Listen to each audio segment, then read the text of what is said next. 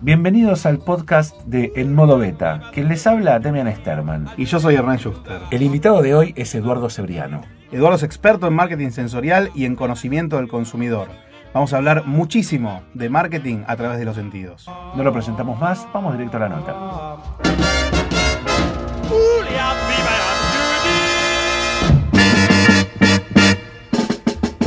La idea del programa de hoy es explorar un poco qué es esto del marketing sensorial, porque no sé si les ha pasado que por ahí pasan por estos mercados, estos markets de, de las estaciones de servicio y olés a mucho café, ¿no? Olés demasiado, excesivamente olor a café y lo, lo, cierto es que por ahí te da ganas de tomarte un café. Todo eso, eh, Edu, eh, está calculado, está pensado, está eh, exageradamente puesto para que te genere algo uno puede utilizar eh, expresión de la marca o de lo que vos vendés en cada uno de los sentidos. lo que vos estás hablando tiene que ver con el marketing olfativo y entonces uno puede utilizar señales olfativas para este, ya sea representar lo que es la marca en la mente del consumidor o atraer. Eh, por ejemplo, la típica.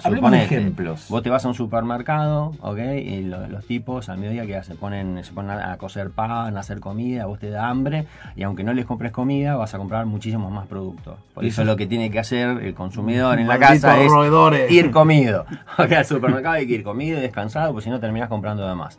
Eso es algo obvio, digamos, ¿no? Pero también vos podés utilizar el marketing olfativo para darle una personalidad a tu marca, que todos tus locales tengan una misma fragancia o esencia. Porque existe lo que tiene que ver con la memoria olfativa. El olfato, digamos, como sentido, es el primero de los sentidos que se desarrolla. El primer sentido químico es el olfato.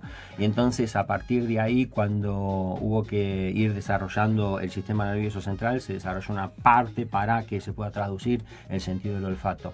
de hecho, eh, perdón, cuando los nenes nacen, cuando los bebés nacen, este, reconocen el aroma. La, relación con la madre es la piel y el olor, y ahí es como encuentran el primer, la primera lugar para alimentarse, es el olfato. Y el olor a leche también, totalmente. Yo quedé muy desilusionado cuando me enteré que el olor a nuevo de los autos no era olor a nuevo. Claro, no, se pone. El olor a nuevo de los autos se ¿Sabemos pone. quién inventó el olor a nuevo y ¿Y qué es el olor a nuevo? O sea, qué combina el olor a nuevo? El olor a nuevo en realidad lo que hace es que la persona cuando esté dentro de un auto tenga una fragancia.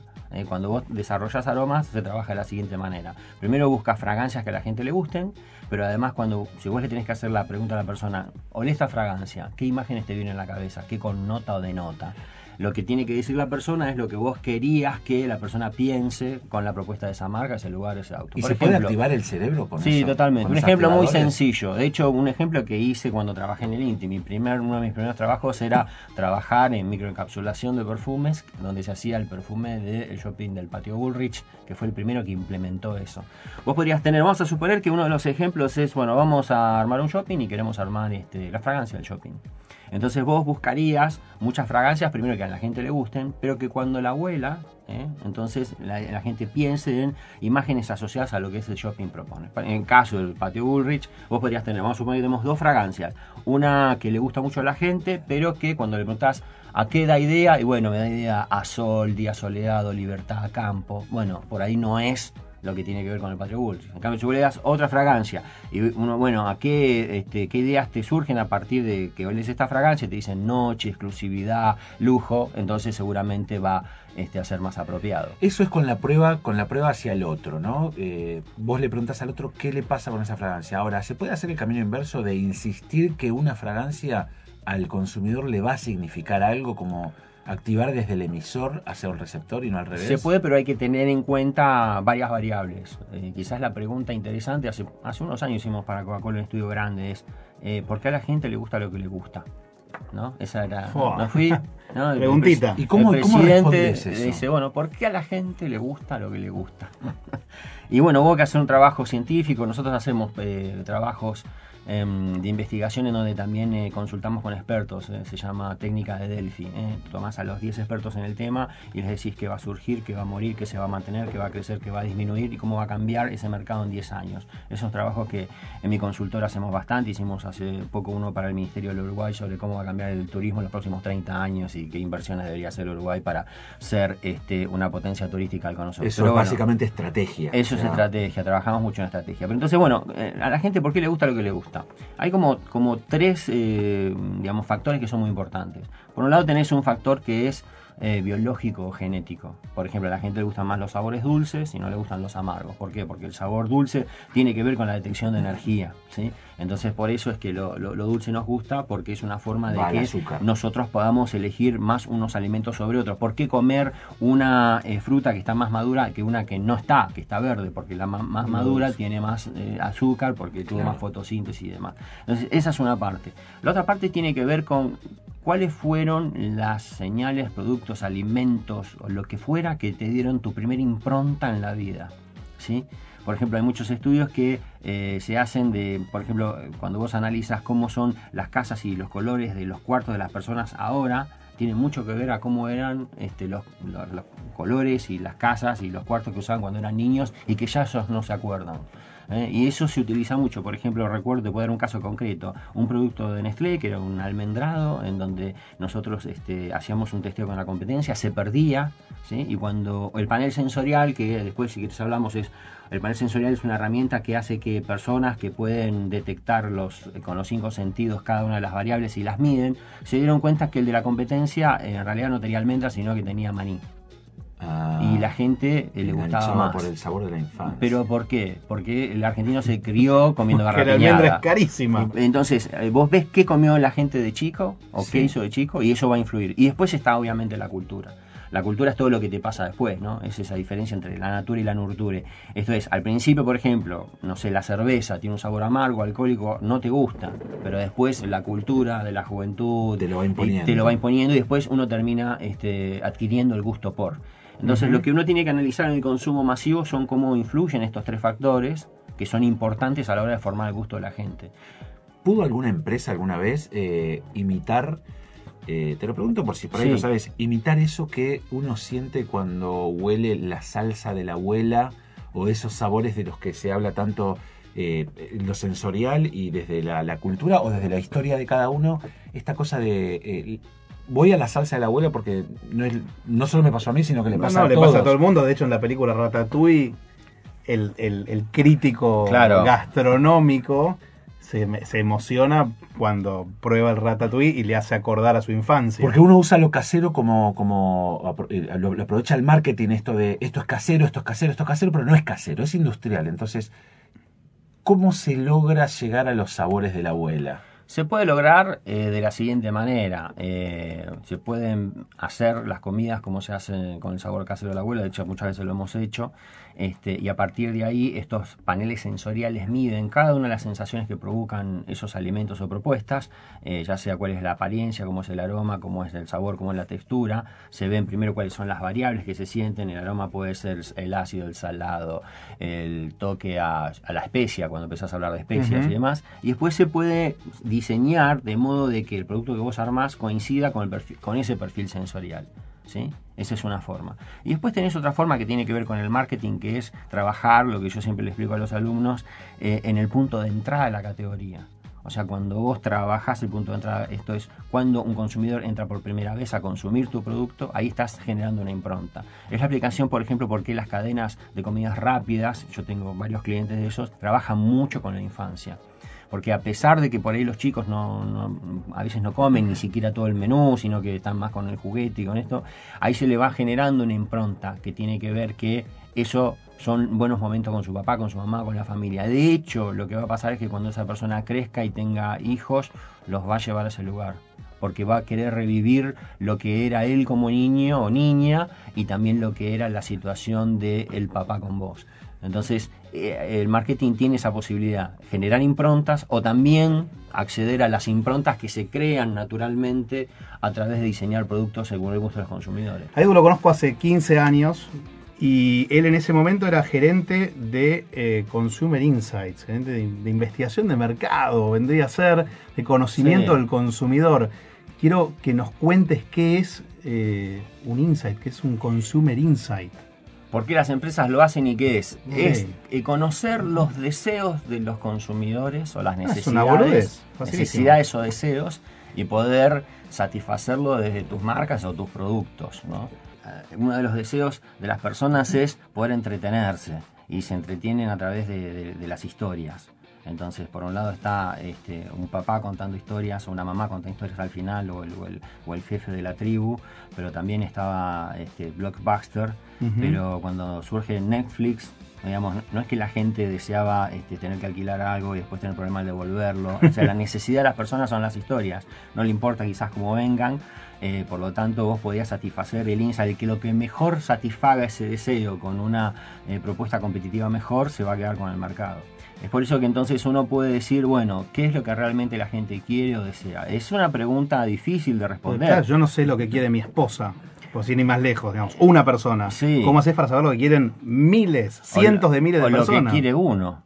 También, bueno, es difícil de saber. Porque por, vos mismo. Por un lado está el yo, el ello y el super yo, ¿no? Está lo que yo quiero ser, lo que creo que soy y lo que realmente soy me perciben los demás. O cuando lo que el otro cree no es lo que vos querés hacer, como que hay Es una, conjunción de cosas. Existen, lo que se hacen es, se usan un montón de herramientas de investigación. Por un lado tenés lo que la gente dice, Eso es importante porque eso te permite ver, bueno, cómo la gente lo maneja con un discurso, ¿sí? Después está lo que la gente hace, ¿sí? Y después está lo que la gente por ahí sueña que se ve a través de herramientas que puede ser lo del marketing sensorial, lo de estudiar un poco el inconsciente del consumidor. Hay un ejemplo muy bueno, a, veces se los cuento a los chicos que tiene que ver con ni siquiera teniendo la máquina de la verdad, a veces te sirve para aplicarlo así en el marketing. No sé si vos eh, viste alguna vez la película Tupsi.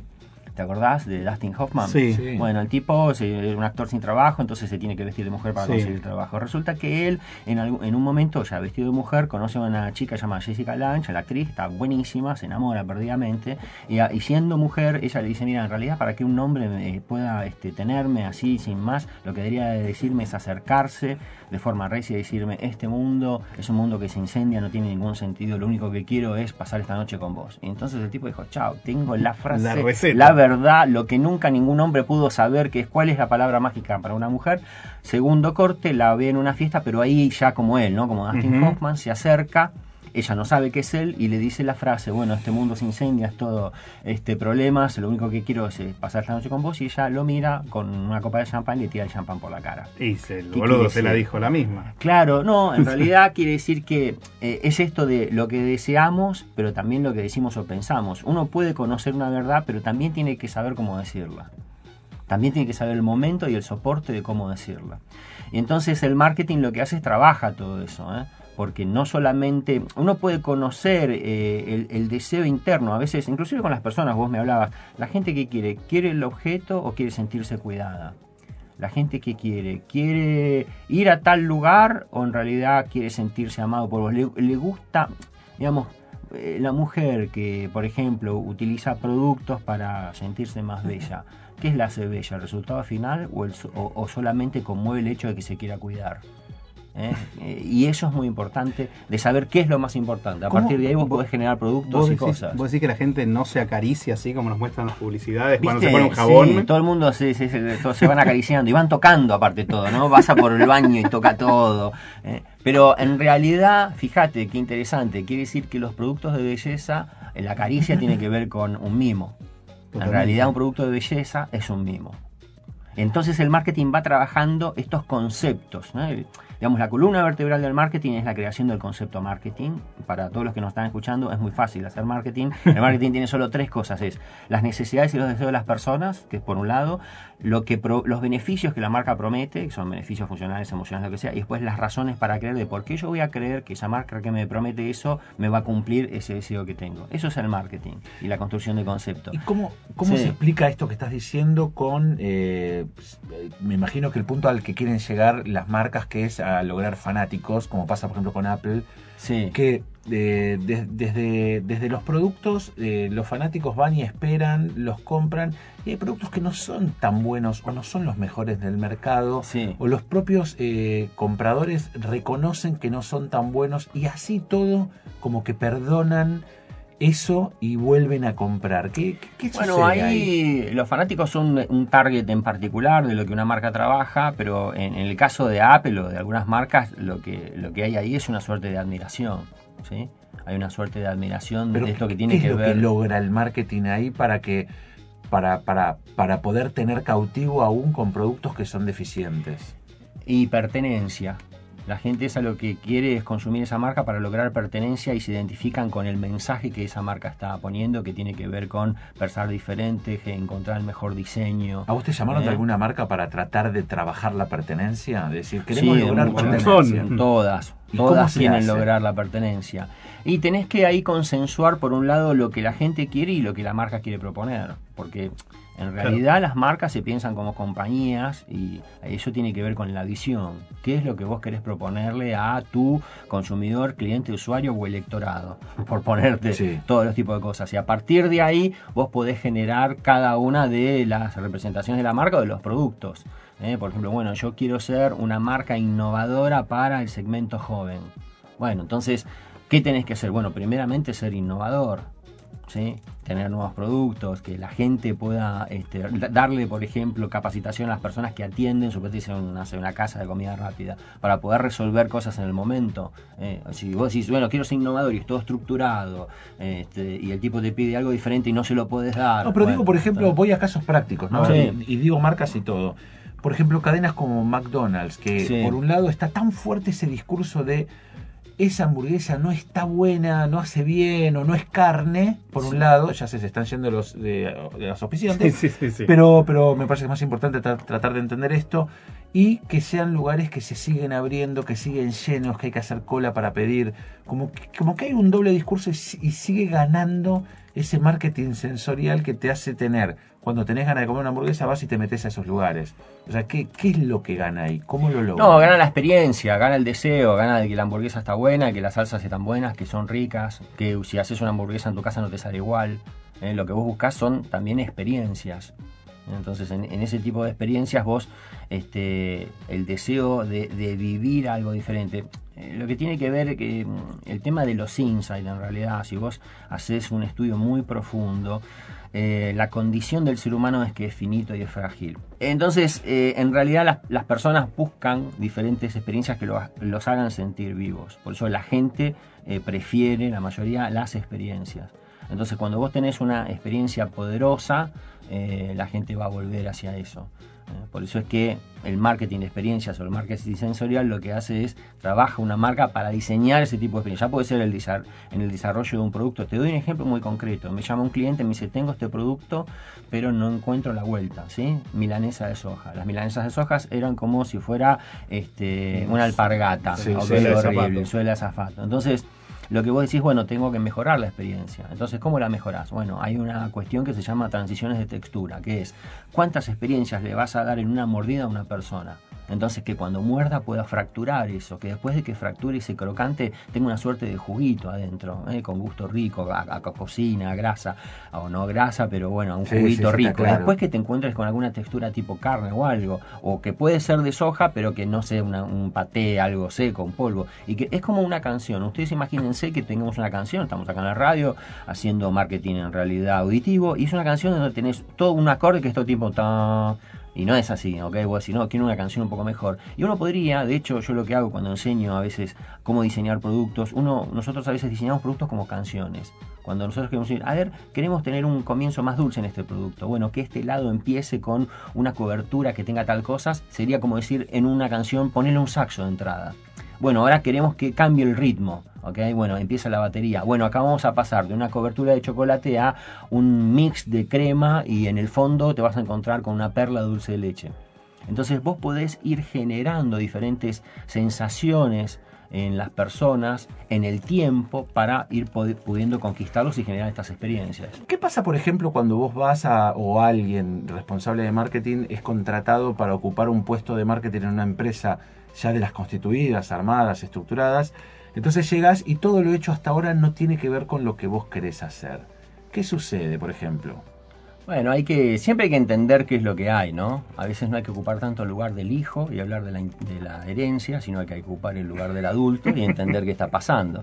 Entonces es muy común, digamos, yo me acuerdo en el IEM de Suiza, yo hice un, un digamos, una capacitación que tenía que ver con design thinking. Ahí lo que aprendes es que primero tenés que entender y empatizar. En ese caso era diseñar eh, para una compañía que había comprado Nestlé que se llama Hot Pocket todo el lanzamiento en Europa. Eran 127 personas personas de más de 80 países trabajando para lo que era, a mí me tocó lo que era las máquinas vendings en todo Suiza y en Europa Central y bueno, tenés que entender, bueno, cómo es el consumo, qué hace, qué no hace. ¿Qué son las máquinas? las que venden comida. Las dispensadoras de comida. La máquina de café que te encontrás en una estación de tren, la de Donde no, no, solamente tenés que ver qué quieren en este caso los jóvenes, que son los que consumen, sino, por ejemplo, qué están dispuestas las madres a tolerar que sus hijos consuman. Y después algunas cosas interesantes que tiene el proceso del design thinking. Por ejemplo, recuerdo una anécdota muy linda que en un momento, vos con el design thinking lo que haces es empatizar, tratás de entender qué quiere la gente y empezás a armar prototipos, ¿sí? Porque dicen que una imagen vale más que mil palabras, pero un prototipo vale más que mil imágenes. Entonces con eso la gente interactúa. Y vale menos que el producto final, o sea que está perfecto. La idea es que cuando termines el producto final esté totalmente ya este, chequeado todo. Entonces cuando interactúa, también después volvés a, ver con los consumidores, te hacen críticas y lo vas modificando en ese momento, pero también entran expertos. Entonces recuerdo que vino este, un jefe de estación. Y vos decís, ¿para qué tendrá que ver un jefe de estación? Y el tipo nos dijo, ¿ustedes dónde piensan por estas máquinas? Y acá en los andenes. Ustedes no saben que el delito más alto en Suiza tiene que ver con eh, el vandalismo en aerosoles de los jóvenes. No, claro, los suizos después lo limpian todo de día. Claro, ustedes vas a tener esto. de 4 a 5 de la mañana limpian todo y nunca te enteras. Al otro día vas a tener todas las máquinas llenas de aerosol que van a ser peor que la pieza de Charlie García, digo, ¿no? ¿Quién te va a agarrar una comida desde ahí? Entonces, nosotros, yo ya me imaginaba, ¿no? 30.000 este, máquinas en todos los rails de Suiza, todas este, pintadas. pintadas este, Intervenidas, ¿no? claro, con toda una inversión este, echada a perder porque no estaba adecuado a lo que la gente quería, que en este caso es los jóvenes suizos viven en un sistema que parece que funciona muy bien, pero parece ser que la necesidad este, de pintar con aerosol a la noche responde a un deseo humano que es tratar de abrirse, expresarse. Así que sí, muchas veces uno como arquetinero lo que hace es eso. A veces yo cuento, lo pueden ver en el canal de YouTube, una anécdota en donde canto, cuento el caso del chocolate para tazas. La mayoría de las personas creen que es para, para hacer tortas y demás. El chocolate de taza que podemos comprar. que Por ejemplo, el, águila, Entonces vos ves ese packaging, que es un packaging, no sé, rosado, muy tradicional. Un marketinero, cuando no sabe nada de la categoría que hace, cambia el pack. El tipo no entiende nada. entonces dice... Hay que hacer la máxima, ¿no? La máxima del marketinero. Quiero dejar acá mi impronta, ¿no? Agarro un ministerio, lo divido en cinco, cambio el pack de un chocolate. Entonces el tipo con eso deja la impronta, después vemos, ¿no? Ahora, ¿qué pasa? Si vos en realidad haces al revés y te pones a estudiar, vas a ver que en realidad las personas eh, si bien dicen que lo compran para cocinar, cuando él dice, bueno, ¿y dónde lo compras? ¿Cada cuánto los compras? ¿Ves que lo esconden en una alacena particular? ¿Ves que lo compra una vez cada vez en la, en la compra grande del supermercado? ¿Vos estuviste en casa o algo? Sí, claro, nosotros recordamos.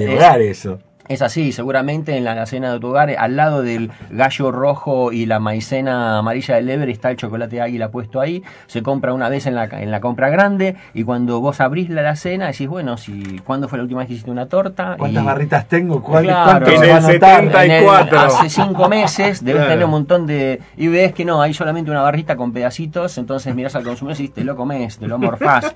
Está bien, pero no digas nada, ¿no? Porque este, este chocolate es para cocinar. Porque si no, cuando ella va al supermercado, ¿qué pasa? El pibe que le mete todos los productos que salieron de Danone. No es golosina. claro. Dice, ah, vos te compras un chocolate, a mí no me querés comprar los digan que vienen con no sé qué. Y no, porque entonces... ¿sabes, que, ¿Sabes que hablando un segundito, ¿no? De este tema de las barritas, que es genial, que es, yo no tengo idea, en mi casa hay siempre, hay, yo no tengo idea cuántas barritas son necesarias para hacer una torta, pero cuando lo abro siempre me da la sensación de que esa que yo estoy sacando no va a ser necesaria para cocinar.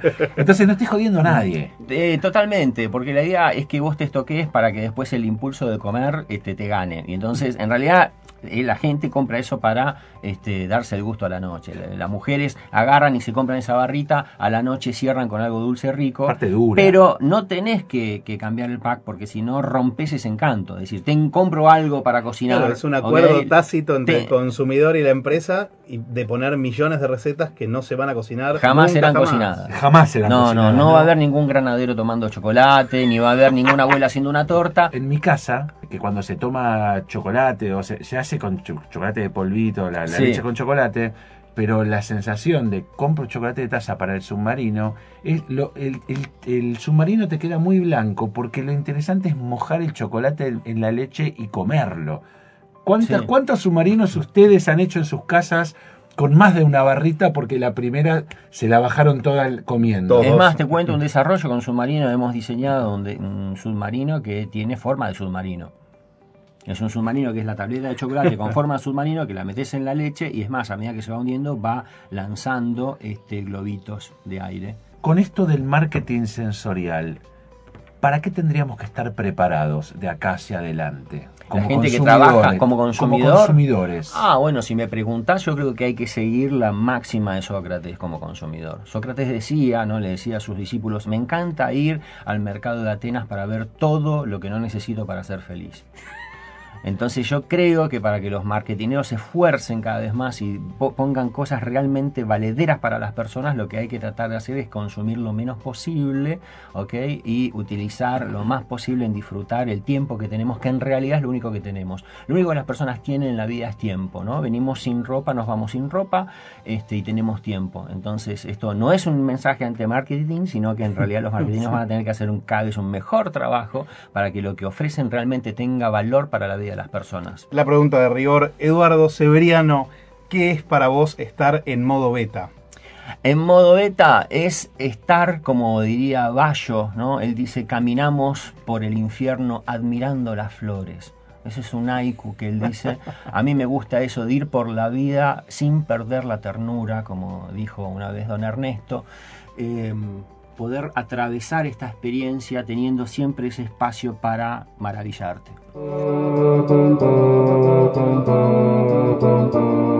Hasta acá un encuentro más de En Modo Beta. Gracias por haberlo escuchado y gracias por habernos acompañado. Y recordad que estar en modo beta es siempre estar abiertos a cambios que mejoren nuestra capacidad, estar siempre en modo curioso, siempre aprendiendo y nunca en una versión definitiva. ¿Querés escuchar otras charlas con emprendedores, con gente que sabe de tecnología, con creativos, con innovadores? No te pierdas, hace clic en las otras charlas que tuvimos en los otros podcasts que estarán por venir.